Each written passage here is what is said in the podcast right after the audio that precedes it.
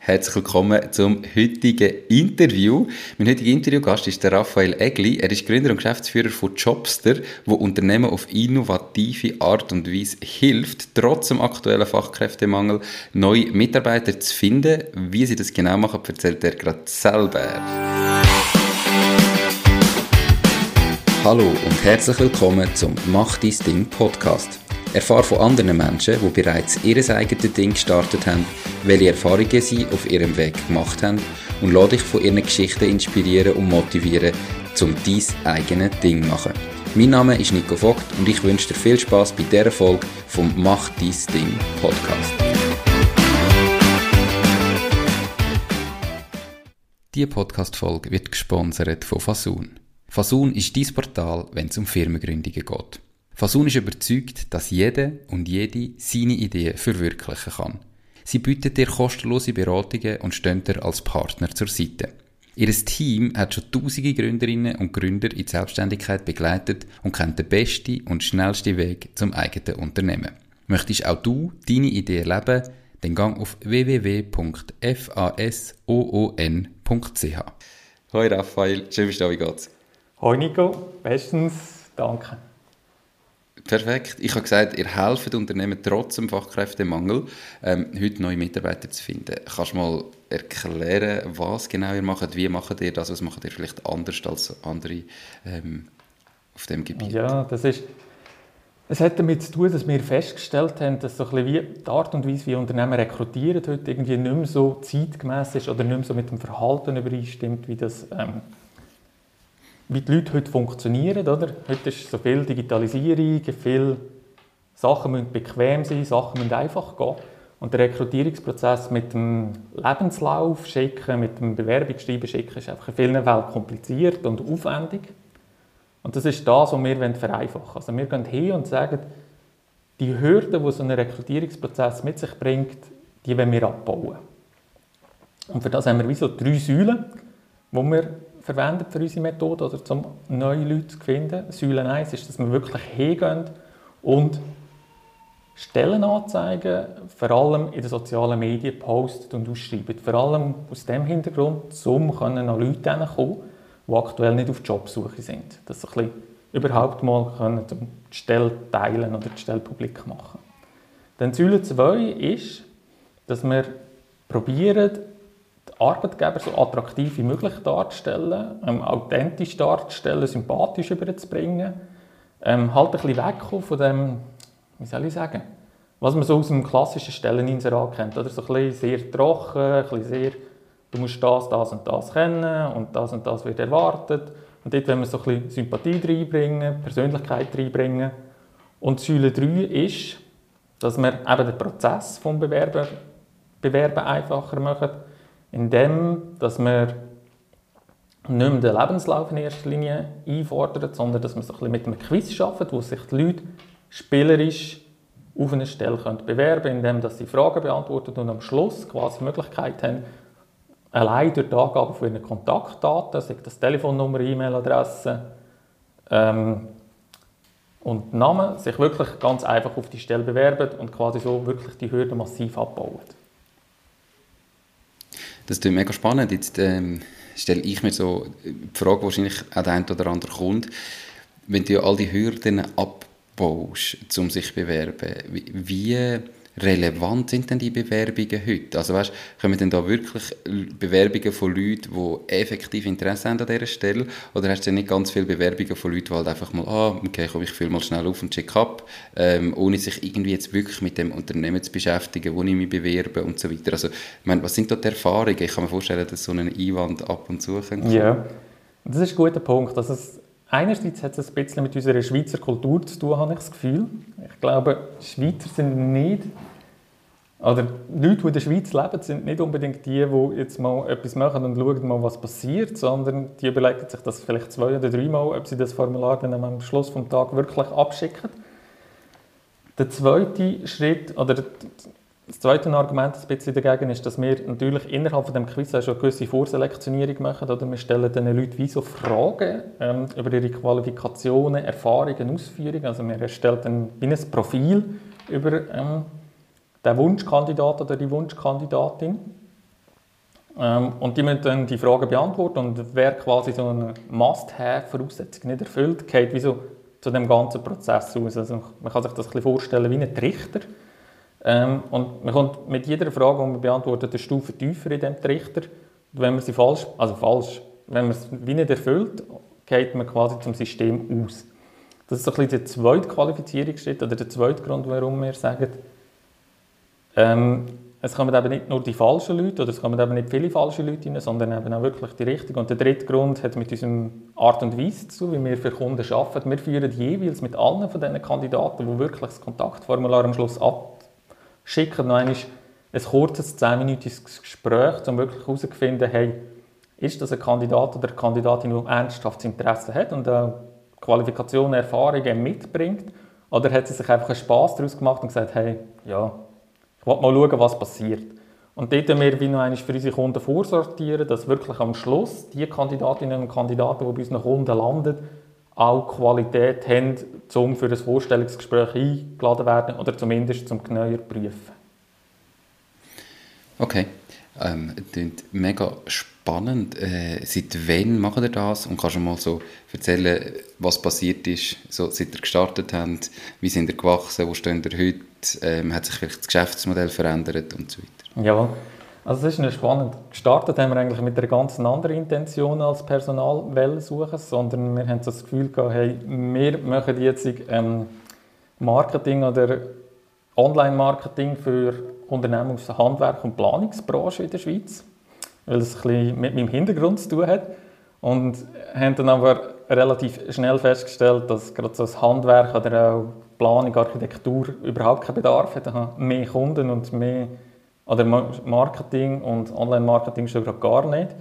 Ähm, aber alle gejammert haben nach, ähm, nach Fachkräften, also sie einfach keine Leute gefunden haben. Und irgendwann haben wir so weit gedacht, hey, weißt, also, warum nicht einfach ähm, die Möglichkeiten, die irgendwie die digitalen Medien brauchen, äh, uns geben oder auch das Marketing irgendwie schon kennt, für die Suche nach neuem Personal einsetzen.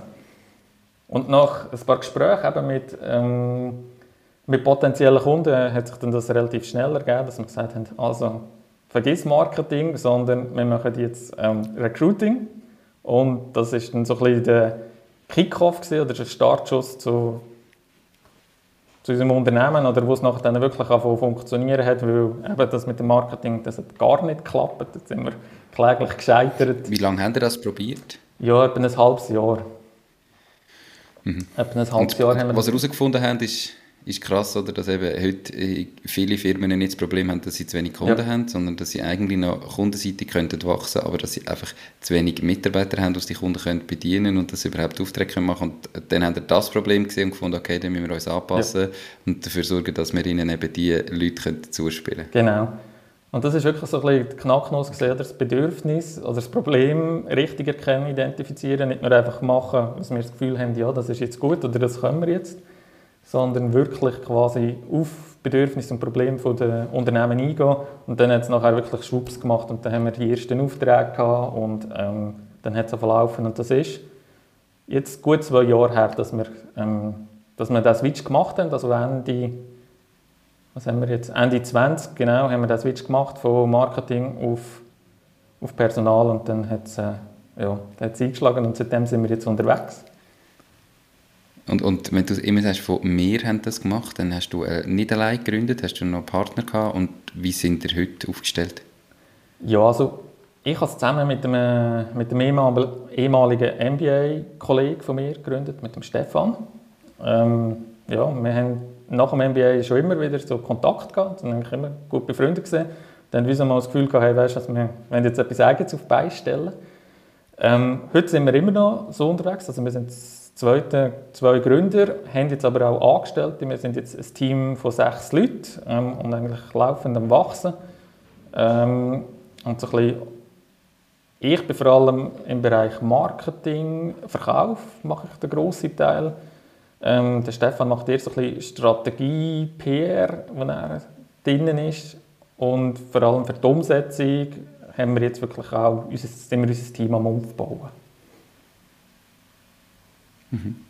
Also eigentlich eine sehr erfolgreiche Geschichte, wenn du sagst, innerhalb von zwei Jahren von zwei Gründern auf ja. äh, sechs, also auf insgesamt sechs Leute aufgebaut, vier Angestellte. Ähm, bevor wir jetzt auf das nochmal genauer eingehen, erzähl mal, du hast gesagt, du hast mit ihm das MBA gemacht. Ja. Warum hast du überhaupt einmal gesagt, du möchtest dein eigenes Ding machen? Du hast vorher schnell so angesprochen, woher du kommst, mhm. darum haben wir Marketing gehabt. Was war so die Geschichte vorher gewesen und aus welchem Grund hast du mal gesagt, komm, ich will mein eigenes Ding machen, mein eigener Chef sein. Ja. Was sind so die Hintergründe? Gewesen? Also ich komme ursprünglich aus der Bauplanung. Ich bin Ingenieur für Haustechnikinstallationen.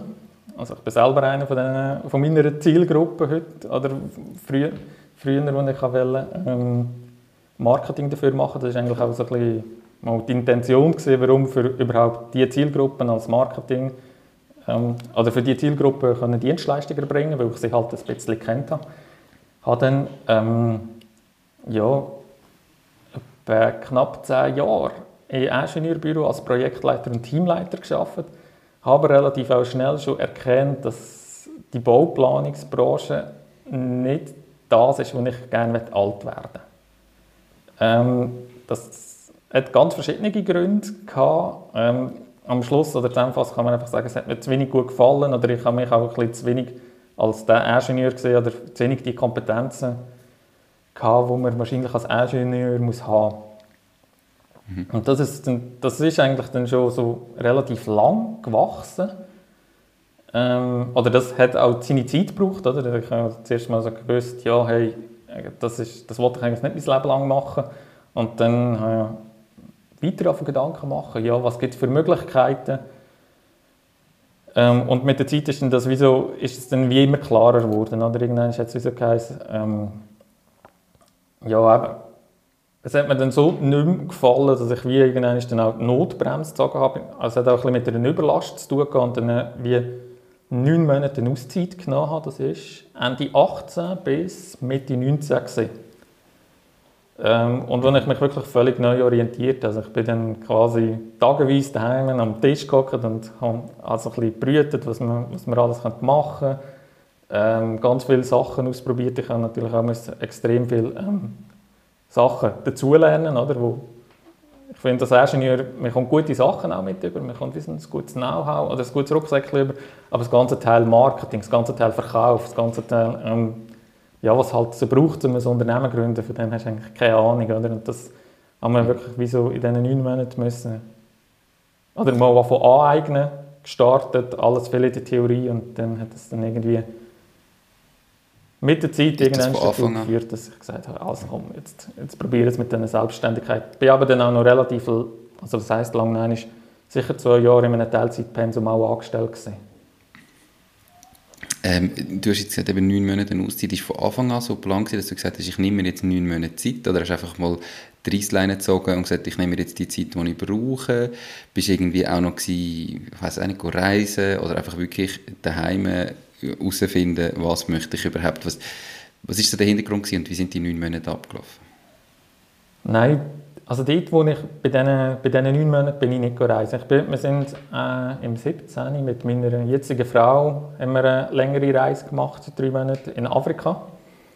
Mhm. Ähm, und dort ist, das ist so vielleicht ein bisschen der Keim von, dem ganzen, von dieser ganzen Thematik oder von meinem jetzigen Weg, wo das wirklich so ein bisschen ähm, wachsen hat, oder wo ich mich auch so wirklich habe, hinterfragen oder ein bisschen reflektieren.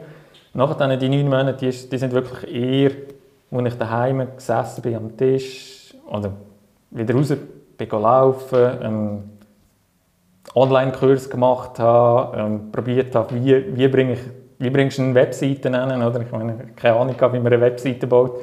Und es ist halt, ja, ich hatte, wir haben jetzt nicht einfach mega viel Geld gehabt, wo wir gesagt haben, weißt, also, also komm, wir, mm, wir beauftragen jetzt irgendjemanden, der uns die Webseite baut und das brauchen wir noch und das brauchen wir noch und das noch. Und so ist eigentlich alles, die neun Monate sind sehr viel Learning by Doing gewesen.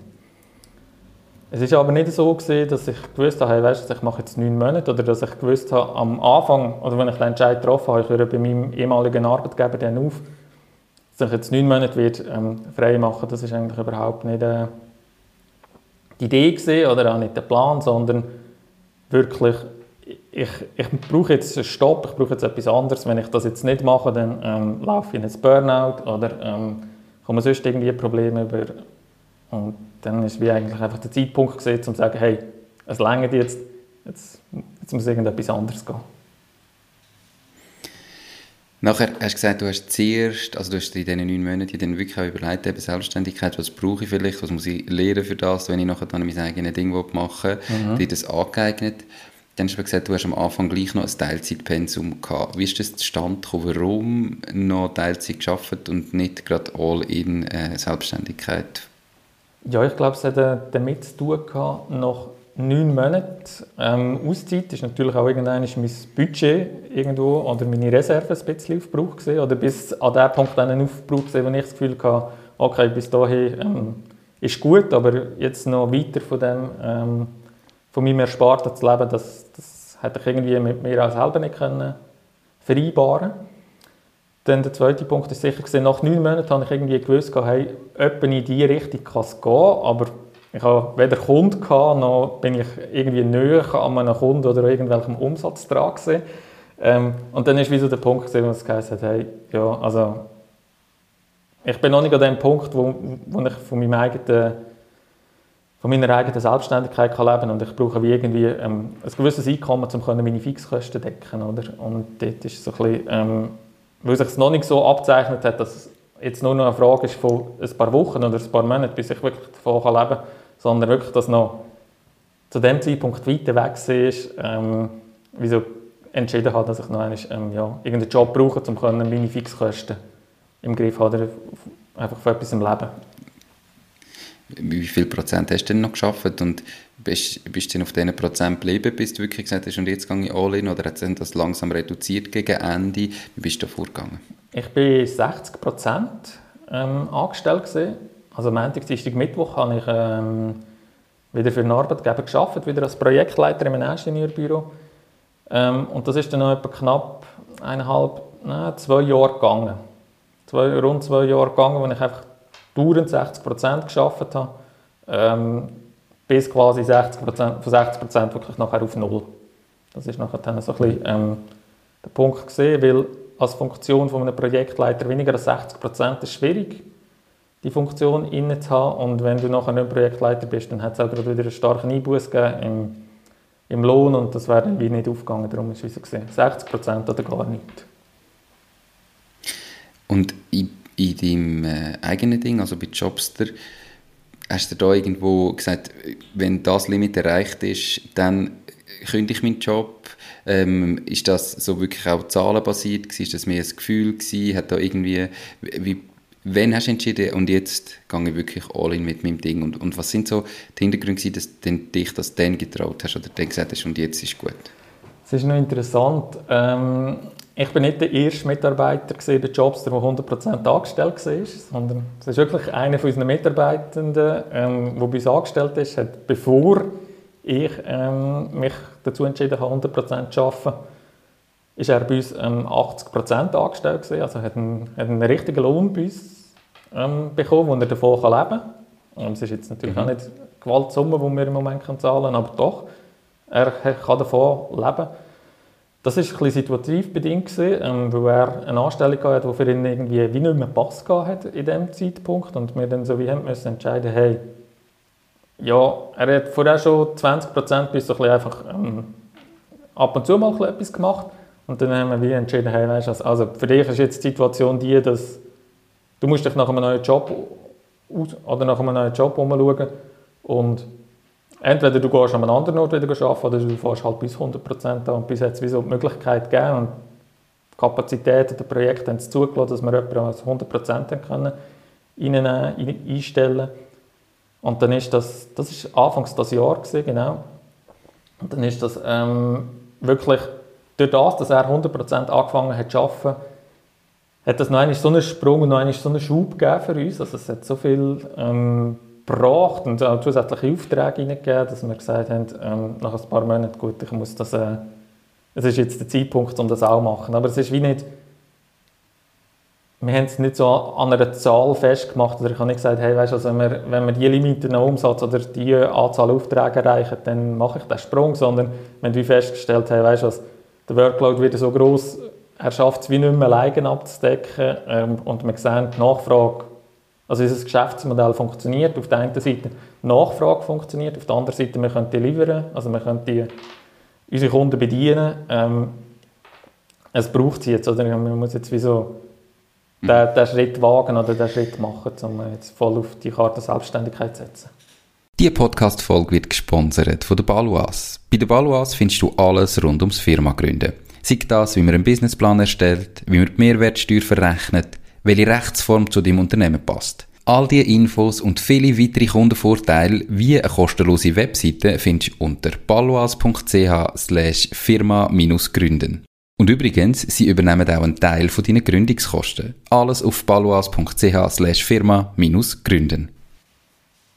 Mega spannend. Also eben, jetzt hast du gesagt, ihr habt zwei Jahre, vor zwei Jahren richtig gestartet, heute eben insgesamt sechste. Und wenn ich das jetzt richtig gehört habe, dann haben wir eigentlich erst Anfangsjahr, also vor irgendwie zehn Monaten, den ersten Mitarbeiter so richtig eingestellt ja. und in dem Fall wirklich jetzt innerhalb von einem Jahr eigentlich von vorher zwei Gründer, die das nebenbei gemacht haben ja. und einem Mitarbeiter, der noch ein bisschen nebenbei bei euch gearbeitet hat, auf sechs Leute aufskaliert.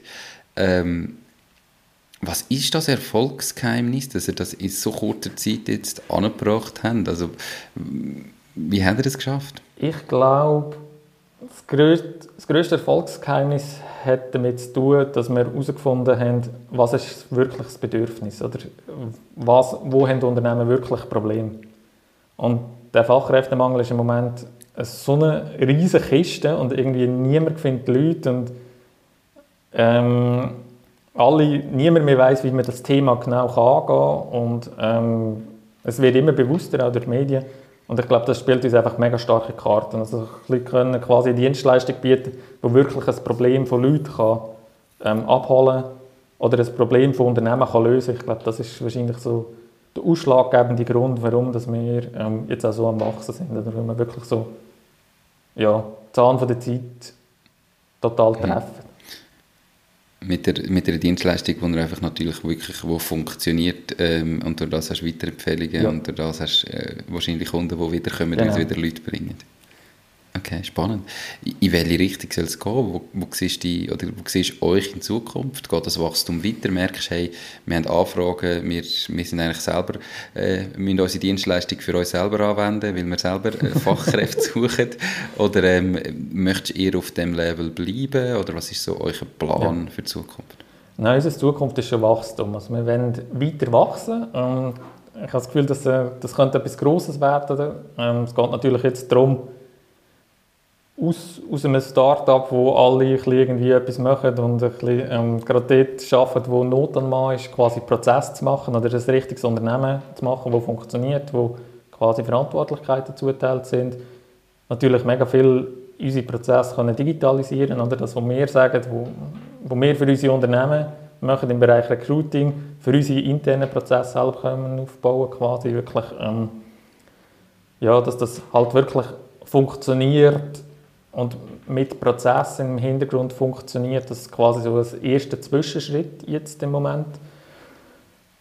Und so ein bisschen als Fernziel geht es aber schon auch in die Richtung, dass das, was wir jetzt im Moment noch als, ich sage mal, Agenturdienstleistung oder als Dienstleistung, wo ähm, Personen dahinter stehen, im Moment anbieten für unsere Kunden, weiter noch digitalisieren dass das irgendwann wie zu einer Softwarelösung könnte werden Oder dass wir quasi uns wandelt von der Agentur zu einer Software-Company, so ein als Fernziel, dass mhm. wir die Dienstleistung effizienter anbieten dass wir es dann wieso ähm, auch günstiger anbieten, oder? wenn jetzt jedes Mal oder drei Leute im Hintergrund noch müssen, ähm, Sachen aufarbeiten und gewisse ähm, ja, Arbeiten erledigen, die halt einfach ähm, ja, dazugehören, sondern dass man das dann wie auch irgendwann kann digitalisieren und automatisieren dass man da auch in den Kosten weiter oben runterkommt, dass es noch interessanter auch für ähm, Unternehmen wird.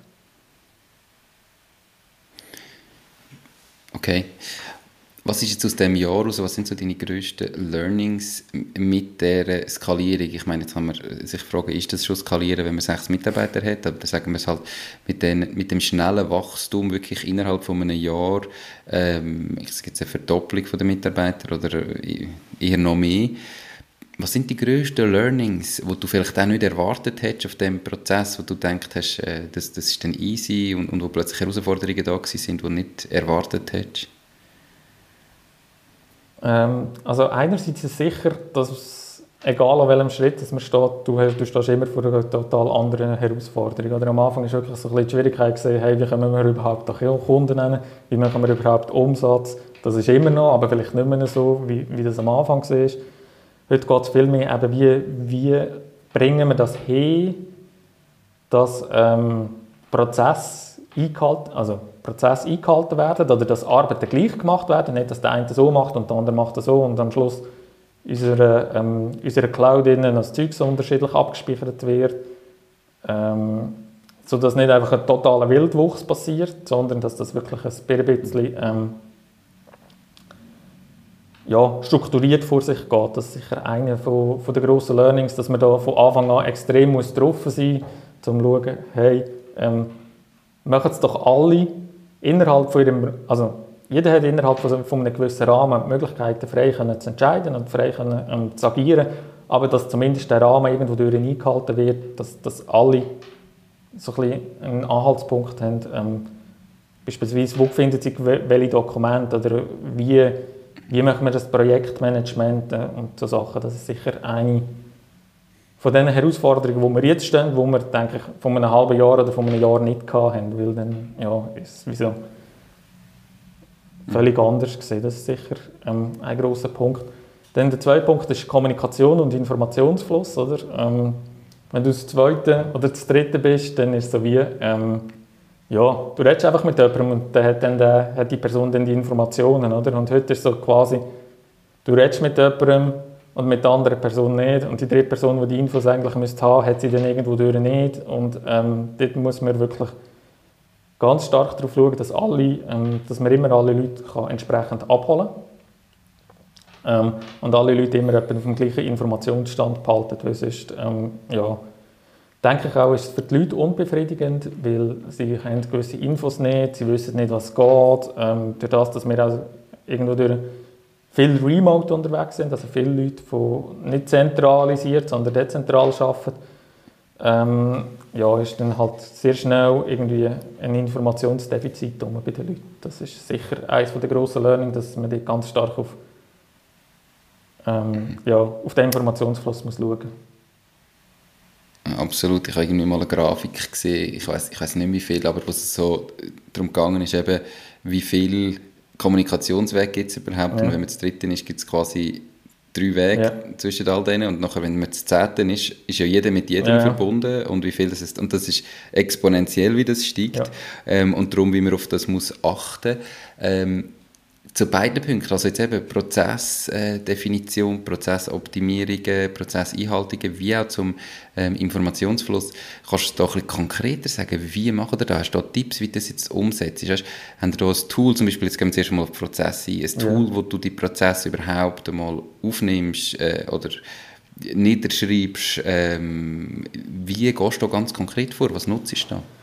Also bei dem Prozess sind wir wirklich jetzt dran, dass man so die administrativen Prozesse, die im Moment, also ja, das im Moment, oder wir haben so angefangen, wenn wir einen Auftrag erstellt haben, haben wir quasi ein, ein Angebot geschrieben im Word innen, oder? Ähm, und ähm, wir haben unser Google Drive ähm, Cloud, wo wir damit arbeiten, wo wir neue Ordner erstellt haben. Ähm, und das ist wie so eine Admin-Tätigkeit die bis ähm, im Bereich Admin angegliedert ist. Ähm, und das sind so Sachen, die jetzt physisch laufen im Moment noch, aber wo wir jetzt wirklich quasi so mit mehreren Tools digitalisieren dass man nicht, dass nicht im Hintergrund jedes Mal wieder jemand quasi ein neues Projekt muss eröffnen, ein neues Angebot schreiben, sondern dass das irgendwo durch standardisiert oder automatisiert wird. Das, da haben wir ähm, ja, da arbeiten wir zu verschiedensten Automatisierungstools zusammen. Und ich weiß nicht, ob es dir etwas sagt, ClickUp und Make.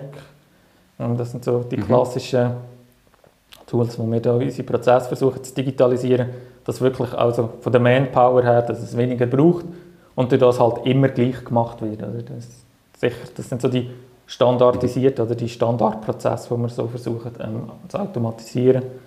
Ähm, gleichzeitig aber auch, ja, mit dem fangen wir jetzt an, da sind wir jetzt eigentlich mit drin, dass wir so SOPs schreiben, dass wir das Zeug wirklich versuchen, Schritt für Schritt abzuschreiben, zu beschreiben, dass wir so ein Projektmanagement, im Moment arbeiten wir noch mit Trello, wo wir wirklich so unsere Projekte ähm, handeln. Ähm, das denke ich, das, das hilft sicher extrem, dass man so quasi wie so Schritt oder Meilenstein definiert, wo man sagt, hey, in diesem Meilenstein gibt es die, die und die Aufgaben zu erledigen, in diesem Meilenstein gibt es ja, wieder die nächsten Aufgaben und die werden irgendwie erst angelenkt, wenn, die erste, wenn der erste Meilenstein abgehandelt ist. Mhm. Und äh, dann hast du ja gerade im Trello zum Beispiel, oder äh, haben eben auch alle darauf Zugriff. Also das ist ja nachher dann auch, hilft eben auch in der Information, genau. dass irgendwie jeder sieht, vielleicht hast du Checklisten, die abgehökelt sind, jeder sieht, wie ist der Prozess gerade drin, ja. und jeder kann darauf zugreifen und, und so weiter. Ähm, was macht ihr sonst zum Thema Informationsfluss, Kommunikation? Wie kommunizieren ihr da miteinander? Und vor allem, wie stellt ihr da jetzt auf, damit es eben auch noch funktioniert, wenn ihr mal nicht mehr das 6., sondern vielleicht das 20. Ja. sind? Also wir arbeiten ähm mit Slack. Slack ist unser Hauptkommunikationskanal quasi. Ähm, weil wir halt nicht auf Microsoft unterwegs sind, haben wir so ein anderes Pro Produkt oder ein anderes ähm, Tool gesucht. Und das ist für uns Slack. Und da haben wir einfach wieder die verschiedenen Channels, wo wir quasi drinnen können untereinander kommunizieren ähm, aber auch so quasi ein bisschen in Bereichen, also sagen wir, wenn es ein Thema zum Marketing gibt, dann kann man das dort kommunizieren. Wenn es ähm, das Thema zu, zur Umsetzung geht oder zu Projekt geht, kann man das in diesen Channel rein, ähm, kommunizieren und dann sieht quasi jeder, der Zugriff auf den Channel hat oder Zugriff auf den Channel braucht, was gerade in diesem Bereich läuft. Das ist unser Hauptkommunikationstool. Dann sind wir halt auch sehr flach organisiert oder ähm, sehr dynamisch auch organisiert. Das heißt, in diesem Chat kann es schnell mal sein, hey, weißt du, komm, wir machen das Meeting, oder? also so ein bisschen Open Door Policy, einfach für ähm, Remote-Unternehmen quasi, dass man sagt, wenn irgendeine Frage ansteht, schick, uns doch einfach, schick mir einfach ein Message quasi ähm, und dann machen wir schnell ein Google Meet mhm. Meeting, das kann nur fünf Minuten sein, oder, wo man so eine, ähm, schnell irgendeine Frage klären kann oder was wir auch sehr gerne machen, dass wir so Loom-Videos hin und her schicken, oder, dass wir sagen, hey, Du hast eine Frage zu einem konkreten Thema und ich bin vielleicht gerade nicht erreichbar oder umgekehrt. Schicke ich dir schnell ein Loom, frage, hey, kannst du mir schnell das und das zeigen oder um was geht Und dann schickt ähm, die andere Person mir wieder ein Loom-Video zurück, quasi, wo, wo die Erklärung dazu kommt. Ich denke, das haben wir sehr, sehr schnell organisiert. Was ist ein Loom-Video? Loom sind so Bildschirmaufnahmen. Aha, okay. Also ja, das gut. Tool heißt Loom ähm, mit dem kannst du wie so eine Videoaufnahme machen und gleichzeitig quasi reinreden, wo du mir schnell kannst zeigen hey, wie, wie soll ich das jetzt im Angebot schreiben mhm. oder wie soll ich es jetzt machen oder dann kann ich dir das zurückschicken. Quasi statt ähm, Printscreen irgendwo in der Weltgeschichte umschicken, machen wir das so ein bisschen mit dem, mit dem Tool mhm. Loom. Dann, was wir machen, ich mache sicher mit allen Leuten ähm, regelmäßige One-to-Ones, also eigentlich wöchentliche One-to-Ones, wo wir uns einfach so ein bisschen quasi eine Viertelstunde austauschen über die wichtigsten ähm, Punkte, was gerade ansteht, sei das in den Projekten oder sei das, sei das persönliche Themen oder sei das irgendwie ja, einfach irgendwelche Sachen, wo irgendwo im Unternehmen gerade, ähm, wo irgendwie unser Unternehmen betreffen, um Problem quasi schon im Keim können zu ersticken, oder? dass nicht irgendwie, so wie man es vielleicht von früher kennt, oder Forst, äh, Mitarbeitergespräch eines im Jahr und bis dahin staut sich alles auf, oder? und dann kannst du eines abladen. Mhm ähm, sondern dass man wirklich quasi, wenn irgendetwas gerade ansteht, wo irgendwie frustriert oder, oder auch etwas, so gut läuft oder ein Veränderungsvorschlag, dass man das quasi wirklich gerade sehr zeitnah ähm, ansprechen und dann auch gerade klären, oder, dass die Probleme wirklich gar nicht groß werden. Und so der letzte Faktor, den wir machen, dass ich auch wirklich ähm, vielleicht alle zwei oder drei Wochen mal so ein kurzes Video aufnehme, ähm, wo wir so ein bisschen die wichtigsten Infos, was für Projekte bei uns gerade anstehen. Auch, also einerseits was für Kundenprojekte, aber andererseits auch was für ähm, sonstige Projekte im Unternehmen gerade laufen. Ja, vielleicht jetzt über den Podcast würde ich nächstes Mal in einem Video Ihnen etwas erzählen, dass, dass, dass alle wissen, oder was ist im Moment gerade so ein bisschen up-to-date bei unserem Unternehmen. Ja, sehr spannend. Also ähm, in dem Fall verschiedenste Situationen oder verschiedenste Aspekte, wo, wo irgendwie auf das einspielen. Ähm, wie organisierst du das? Also hast du zum Beispiel jetzt eben einmal im Monat oder alle drei Wochen dir wie einen Termin im Kalender und du weißt, jetzt mache ich ein Video, das ich wieder an alle schicke und informiere, was im Moment überhaupt gerade läuft. Ähm, die, die wöchentlichen Gespräche nehme ich als fixe ja. Termine, die irgendwie die 15 Minuten gehen. Oder wie, wie bist du organisatorisch unterwegs? Ja, es ist wirklich so, die 15 Minuten, das sind fix fixe Punkte im Kalender drin, oder? Die sind eigentlich einfach jede Woche irgendwo durch eingetragen in oder unseren Kalender. Ähm, und sonst arbeite ich wirklich mit so quasi einem Block-Reminder im, im Kalender, wo ich sage, also gut, jetzt nehme ich mir eine halbe Stunde oder eine Stunde Zeit, um ein Video für unser Unternehmen zu machen. Und das, das ist wie so als fixer Zeitblock in meinem Kalender blockiert, wo mir auch niemand anders kann einen Termin jetzt für das rein, rein buchen während dieser Zeit, dass ich weiss, okay, gut, jetzt jetzt steht wieder das Video an, weil es ist meistens es ist sehr wichtig, aber nicht dringend, oder? Und wenn man das, sich das wie nicht fixt, dann geht es extrem schnell mhm. und ähm, ja, man hat diese Woche gerade keine Zeit und denkt sich, also gut, komm, dann mache ich es halt nächste Woche oder in zwei oder drei Wochen wieder. Darum probiere ich das mehr wirklich so fix zu blocken. Sehr, ähm, sehr spannend. Ich glaube, ganz viele gute Tipps drin gewesen, gute Tools drin gewesen, die man mal könnte, könnte anschauen und reinschauen. Ähm, du hast jetzt seit zwei Jahren bist irgendwie selbstständig, äh, aber eigentlich erst seit noch nicht mal einem Jahr so, dass du wirklich 100% selbstständig ja. bist und gar nicht mehr schaffst. Wie hat sich dein Leben dort verändert? Wie fühlt sich das an? Es fühlt sich sehr viel ähm, selbstbestimmter als das vorher war. Das heisst, mhm. ähm, ich bin nicht quasi von Montag 8 bis Freitag am 5 Uhr am Arbeiten. Ähm, ich, klar, ich habe meine Termine und wenn ich Termine habe, dann gibt es die Worte zu nehmen. Aber alles, was außerhalb von irgendwelchen Fixterminen ist, kann ich mir sehr gut selber einteilen. Oder? Und durch das gibt es halt wie so eine Möglichkeit, hey, weißt du, also ich mache jetzt mal an Montag frei, weil ich äh, Lust habe, zu wandern. Oder jetzt, wenn der Winter wieder kommt und falls Skilift fahren, mal Skifahren. Ähm, und dafür halt am Abend arbeiten oder am Wochenende arbeiten oder ähm, wenn dann halt gerade Arbeit anfällt. Oder? Das ist so ein bisschen viel, mhm. viel Freiheit und viel, viel Selbstbestimmung. Ist aber auch ein bisschen mit einem Aber.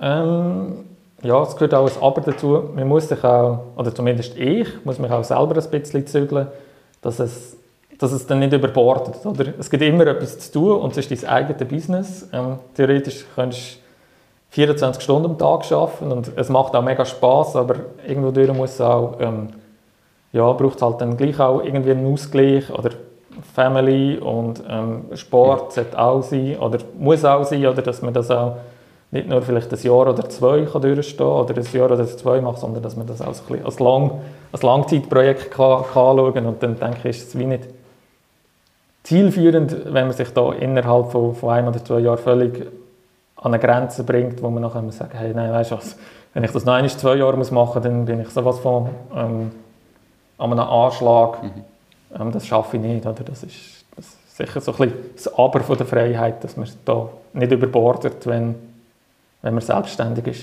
Hm. Ja, also das ist definitiv so. Es hat äh, absolut, ich glaube, ganz am Anfang ist es noch so, dass natürlich umso mehr dich noch musst daran gewöhnen und am Anfang musst du auch wirklich investieren. Ich meine, du brauchst das erste Mal die ersten Kunden, du musst die überzeugen, du ja. musst die glücklich machen, bis dann irgendwann einmal eben Mitarbeiter die hast, wo, wo du es kannst abgeben kannst. Ich nehme an, wo du noch 60% geschafft hast, hast du nebenan mehr wie 40% ja. für dein eigenes Ding äh, noch gemacht.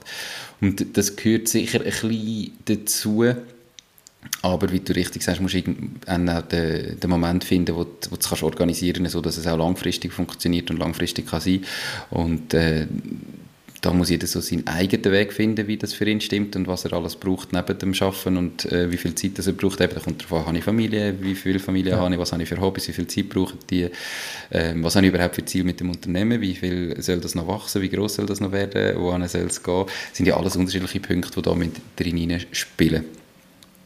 Du hast vorher mal angesprochen, ihr seid hauptsächlich remote. Habt ihr ein Büro oder ist eigentlich 100% remote?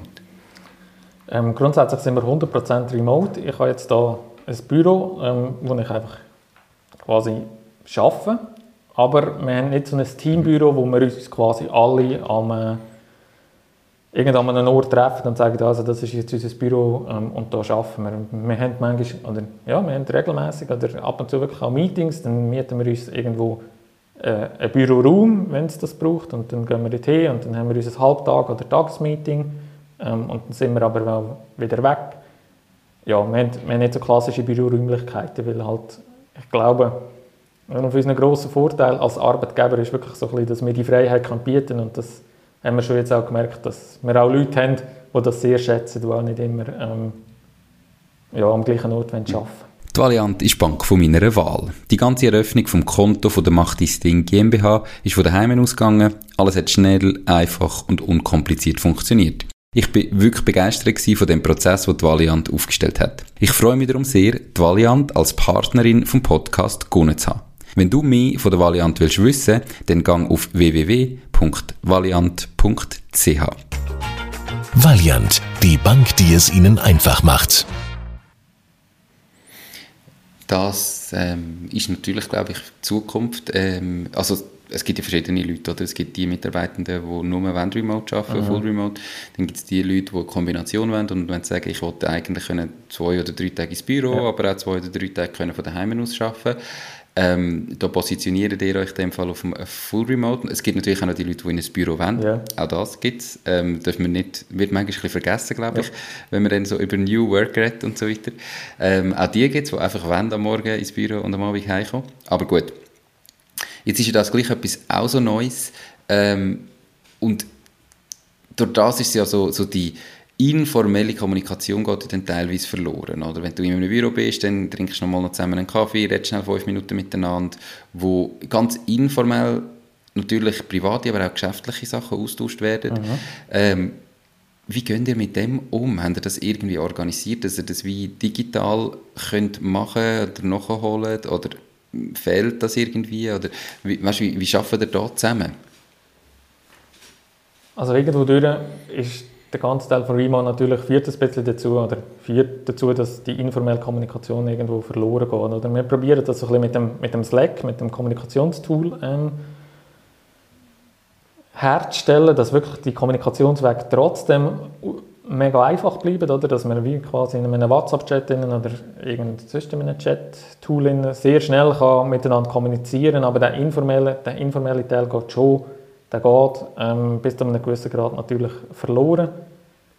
Ist aber auch so ein eines von meinen Projekten oder etwas, was ich mir sage, wo ich mir für nächstes Jahr auch ein bisschen mehr wieder will vornehmen, dass wir auch, es geht ein bisschen Teambuilding-Gedanken rein, oder? Es ist, jeder ist irgendwo durch so ein bisschen seinen eigen, Eigenkämpfer quasi, weil er ist halt einfach, er arbeitet von dort aus, wo er arbeitet. Ähm, und dort wollen wir eigentlich schon, oder will ich auch so ein bisschen wieder dorthin kommen, dass man sagt, hey, wir treffen sich, keine Ahnung, einmal im Monat oder alle zwei Monate einmal, wo man irgendwie zusammen etwas unternimmt, wo nachher dann auch wieder den Platz soll haben für irgendwo informelle Kommunikation, aber auch so ein bisschen Team, so einen Teamgedanken aufbauen, wo man die anderen Leute also vielleicht ein bisschen außerhalb von einem von diesen klassischen ähm, Kommunikationskanälen, die wir jetzt nutzen, kennenlernt. Das ist ja, definitiv mhm. eine Herausforderung, wenn man ein reines Remote-Unternehmen ist. Ja, das äh, ist, ist, so, aber eben, Weg gibt es, man muss irgendwie nur finden und suchen. Sind denn eure Mitarbeitenden auch zeitlich unabhängig, so wie du es jetzt bist. Also weißt, du hast ja gesagt, du hast natürlich Termine, die müssen wahrgenommen werden, ob das mit Kunden ist, mit Mitarbeitenden ist und so weiter, aber rundum kannst du deine Zeit wie selber planen. Haben eure Mitarbeiter die Möglichkeiten auch oder äh, haben sie schon fixe Zeiten oder Gleitzeiten oder wie hast du das organisiert? Nein, es ist eigentlich für alle gleich. Also Termine müssen wahrgenommen werden und Projekte müssen funktionieren oder die Arbeit muss gemacht sein. Aber innerhalb von, von dem Rahmen steht es eigentlich jedem frei, wenn er arbeiten will, wie er arbeiten will, wo er arbeiten will. Ähm, ist, glaube ich, noch ein neues Modell. Bei gewissen, die halten sich schon ziemlich, oder die bewegen sich schon ziemlich dynamisch innerhalb von dem Rahmen. Andere, die kennen es halt immer noch von früher, die sind einfach von Montag bis Freitag irgendwie am Arbeiten, aber hätten eigentlich auch die Möglichkeit, dass sie sagen, hey, weißt du, nehme einen Tag frei, dafür arbeite ich am Samstag. Das, denke, das ist aber noch so ein bisschen, sich alles daran tasten, was ist möglich und was ist vielleicht nicht so möglich. Ähm, also das kenne ich selber auch von mir, das ist irgendwie so in uns innen, nur schon von der Schule her, dass du irgendwie das Gefühl hast, ja, aber Montag bis Freitag arbeite. Wenn wir jetzt in, in meinem Fall ähm, Sportcenter Lücker, wir haben äh, sieben Tage in der Woche offen, mhm. oder? Wir haben den Samstag, Sonntag offen, das heisst, dort ist schon immer irgendwo geschafft worden, was die Flexibilität ein bisschen gibt. Und gleich bist du irgendwie in so einem Bürojob extrem in diesen Gewohnheiten drin, ja gefangen. Wie bist du mit dem umgegangen? Also weißt, du hast das vorher gesagt und das tönt so gut. Ja eben, ich kann irgendwie, wenn jetzt vielleicht ein Skilift fahren, mal einen Tag Skifahren oder mal einen Tag wandern. Ähm, Hand aufs Herz, wie oft hast du das wirklich gemacht? Und wie viel ist es vielleicht einfach ein Gefühl, dass man wüsste, man könnte? ja, es ist... Mal, ich habe es schon... Ich, wir können es mehr machen, wenn ich es jetzt gemacht habe. Das ist natürlich, das ist natürlich mhm. so aber manchmal ist es auch schon einfach nur die Freiheit, die hey, weißt, also ich gehe jetzt halt von, keine Ahnung, von 11 bis 12 einkaufen.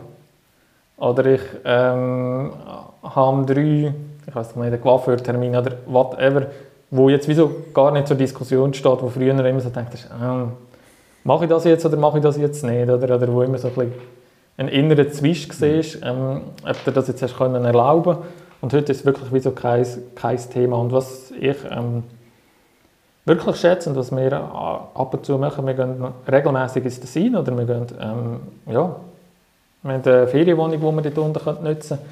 Und wo ich einfach sage, hey, weißt du, also, jetzt arbeite ich halt von, von, vom Tessin aus, oder? Oder mache ähm, so quasi einen halben Tag arbeiten, einen halben Tag frei, wo, wo vorher dann definitiv nicht gegangen wäre. Oder? Das sind schon so Freiheiten, wo, wo entstanden sind, die vorher dann definitiv nicht möglich gewesen sind.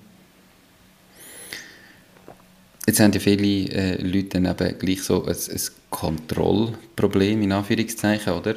Wo äh, so das Gefühl haben, ja, aber eben, jetzt sind die Mitarbeitenden irgendwo, die arbeiten von dort, mhm. ich weiß nicht einmal, wo sie jetzt gerade heute sind, sind sie jetzt gerade heute daheim, sind sie in einem Coworking, sind ja. sie im Tessin, sind sie im Zug, ähm, dann kann ich auch nicht irgendwie zeitlich kontrollieren, was haben sie gemacht, haben sie jetzt wirklich ihre Stunden, die sie arbeiten sollten, gemacht mhm. oder nicht.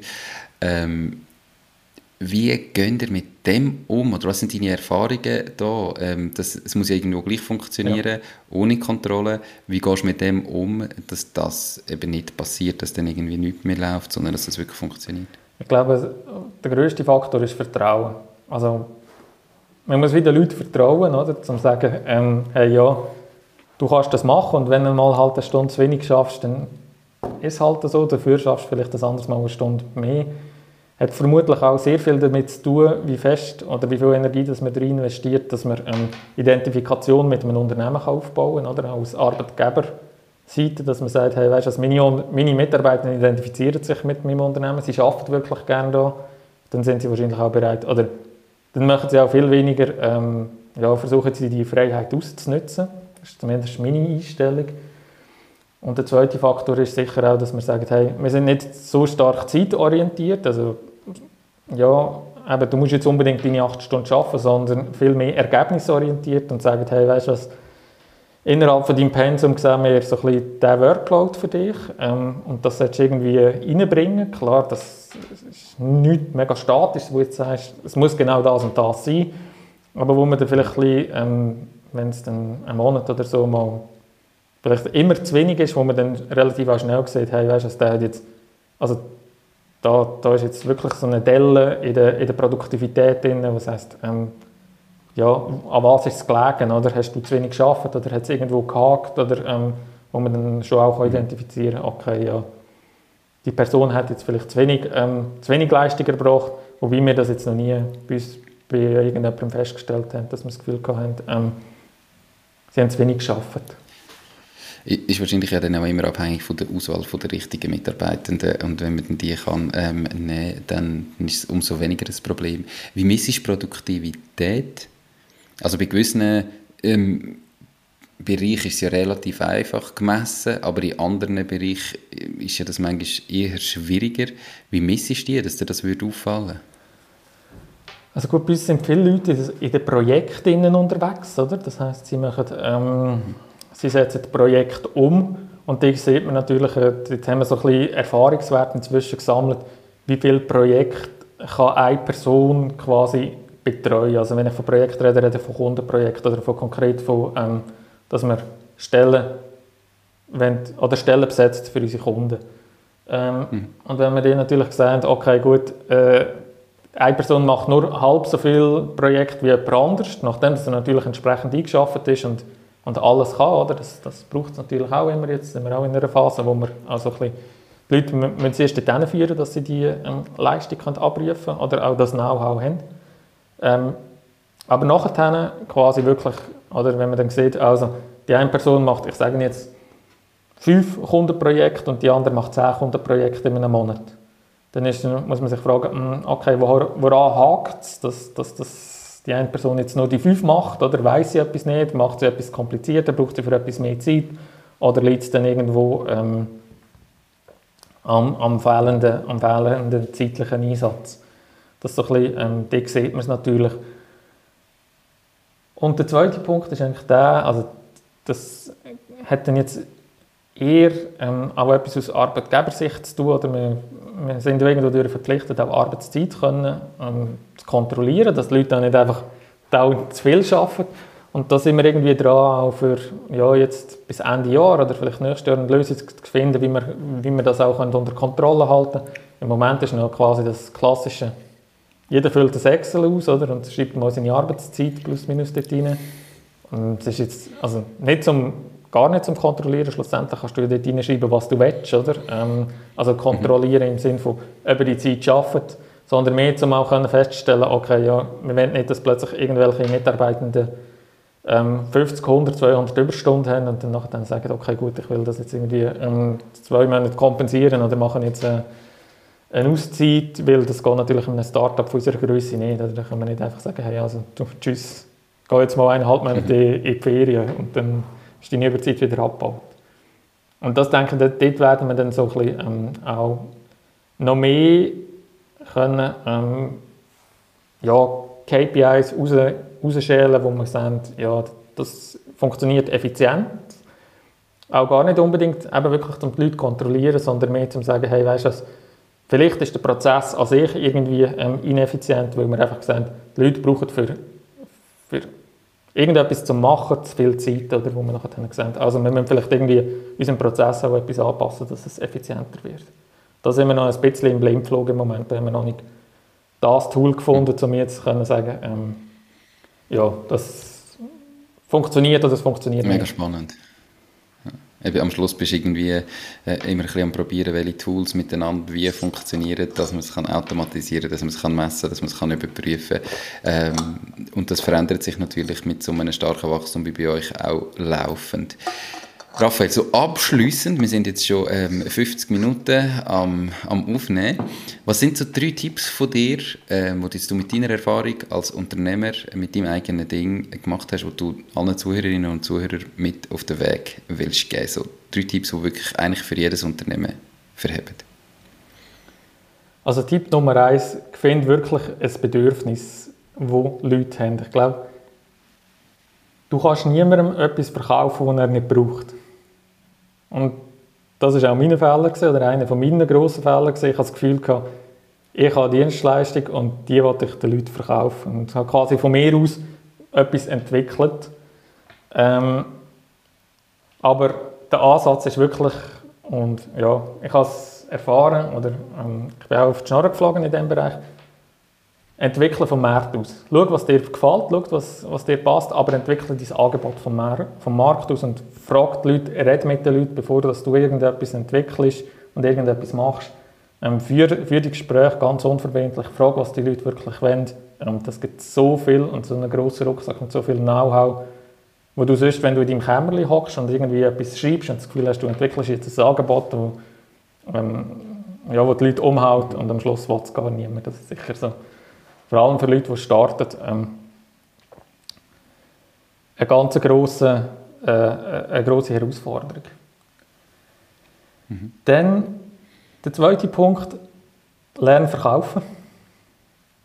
Also gerade wenn, wenn am Start stehst, ich glaube, die Herausforderung auch für die Leute, die starten, es gibt so viele Möglichkeiten. Also du kannst denken, du kannst dich mit Webdesign, du kannst dich mit mit Branding, du kannst dich mit Storytelling, du kannst, also es gibt äh, allein im Marketing gibt es irgendwie 100'000 Sachen, wo du kannst ähm, irgendwie äh, vertun und Zeit investieren und am Schluss hast du eigentlich quasi null Output. Und gerade so, ähm, das, was der, wirklich der grösste ähm, Return on Invest bringt, ist, wenn du kannst verkaufen Und das nicht so quasi auf eine, ich sage mal, ein böse gesagt, auf eine schlimmige Art, sondern hey, ähm, du kannst den Leuten quasi Sicherheit geben, dass das Produkt, das du anbietest, das richtige Produkt für sie ist. Das ist, denke ich, ähm, ein, ganz, ein ganz wichtiger Skill. Und ich habe von mir auch immer gesagt, ich, ich kann nicht verkaufen. Und heute bin ich vom Gegenteil überzeugt, ähm, dass ich es kann. Weil ich einfach wie so eine falsche Einstellung und ein falsches Mindset hatte zum, zum Thema Verkaufen. Das ist sicher ähm, mhm. der zweite Punkt. Tipp. Und der dritte Punkt ist, ja, such Mitarbeitende, die, die die gleiche Vision haben wie du, die, am gleichen Strich ziehen wie du, die, die, gleich, die auch etwas erreichen wollen. Ähm, weil als One-Man-Show, es ist, äh, es ist schwierig, oder? Früher oder später brauchst du Leute, die, die dich unterstützen und die in ihrem Bereich auch besser sind wie, wie du selber, oder? Du musst so ein bisschen von deinem Ego können zurücktreten und sagen, du, du bist zwangsläufig der, der alles am besten kann, weil ähm, ja, also zumindest in dem Bereich, wo wir jetzt sind, ist es so breit, man muss so verschiedene Skills mitbringen und man kann nicht alles in jeder Tiefe können, darum musst du irgendwann ja der Punkt kommen, wo du sagst, hey, weißt du, du stellst jetzt irgendjemanden ein, der besser ist in diesem Bereich als du und wo, du quasi, wo ihm das Vertrauen schenkst und wo das nachher dann auch besser als du macht. Perfekt, drei geniale Tipps, die ich wirklich nur kann alle unterschreiben und äh, nichts hinzuzufügen ist. Ähm, also e extrem wichtige Sachen. Dann im zweiten Punkt, wie du sagst, ähm, manchmal, viele Leute haben das Gefühl, ich kann nicht verkaufen. Ähm, und das sind dann so schlechte Ausreden, finde ich, sondern gerade am Anfang, wenn man vielleicht sich nicht einen Verkäufer kann leisten und ja, du musst am Anfang dein Produkt, deine Dienstleistung, dein Angebot verkaufen, sonst bist du nie ein Unternehmen, weil sonst hast du nie Kunden und du brauchst Kunden, die zahlen. Ja. Also das ist einfach etwas vom Wichtigsten und dass man da kann ablecken was ist, oder Verkäufer sind böse und Verkäufer sind irgendwie, die, die wollen nur etwas. Ich meine, es geht ja nicht darum, dass man eben, wie du gesagt hast, jemandem etwas verkauft, was er nicht braucht, sondern dass man die Leute, wo man weiß, man kann ihnen helfen und ihre, meine Dienstleistung, mein Angebot bringt ihnen einen Mehrwert, diesen Leuten das richtig kann überbringen ja. dass sie sagen, ja okay, ist gut, mache ich. Und das muss man lernen. Ähm, das ist natürlich ein Prozess, aber das ist Learning by Doing und da sollte man sich aber Unterstützung holen. Unbedingt. Hey Raphael, merci vielmals für deine Zeit. Ist alles gesagt? Ähm, oder gibt es irgendetwas, was du noch anfügen willst? Und am Schluss gerne noch bitte sagen, wo dass man äh, dich findet, wie man dich kann anschreiben wenn man irgendwie mehr erfahren will oder sagt, uh, ich brauche Leute ähm, und der Raphael kann mir vielleicht helfen beim die suchen. Ja, ähm, nein, von meiner Seite bleibt eigentlich nur noch Danke zu sagen, dass ich da ähm, in deinem Podcast dabei sein durfte. Es hat mega Spass gemacht. Ja. Echt coole neue Erfahrung, auch für mich. Ähm, und für Leute, die super mit mir in Kontakt treten, ich denke, LinkedIn ist ein super Kanal. Ich bin relativ stark oder relativ viel auf LinkedIn unterwegs. Und wenn mehr über unsere Dienstleistung erfahren jobster.ch. Dort gibt es alle relevanten Infos und da kann man sich auch einfach ein unverbindliches Erstgespräch mit mir buchen. Ähm, und vielleicht gibt es etwas und sonst ist es auch einfach manchmal ein schöner Austausch gewesen. Perfekt. Das ist doch super. Hey, Raphael, danke vielmals. Ganz einen schönen Tag noch und bis gleich. Mach's gut. Tschüss. Ciao, Nico. Ciao, ciao. Das war es auch schon mit dieser Podcast-Folge. Ich bedanke mich ganz herzlich fürs Zuhören. Ich würde mich außerdem extrem freuen, wenn du auf meine Webseite www.mach-dies-ding.ch wirst gehen und dich dort in mein Newsletter einträgst. Damit kann ich dich über neue Folgen und Themen, die dir helfen, dein eigenes Ding zu starten, informieren. Nochmal danke vielmals fürs Zuhören und bis zur nächsten Folge vom Mach dies Ding Podcast. In dem Sinn, alles Gute und bis dann, dein Nico.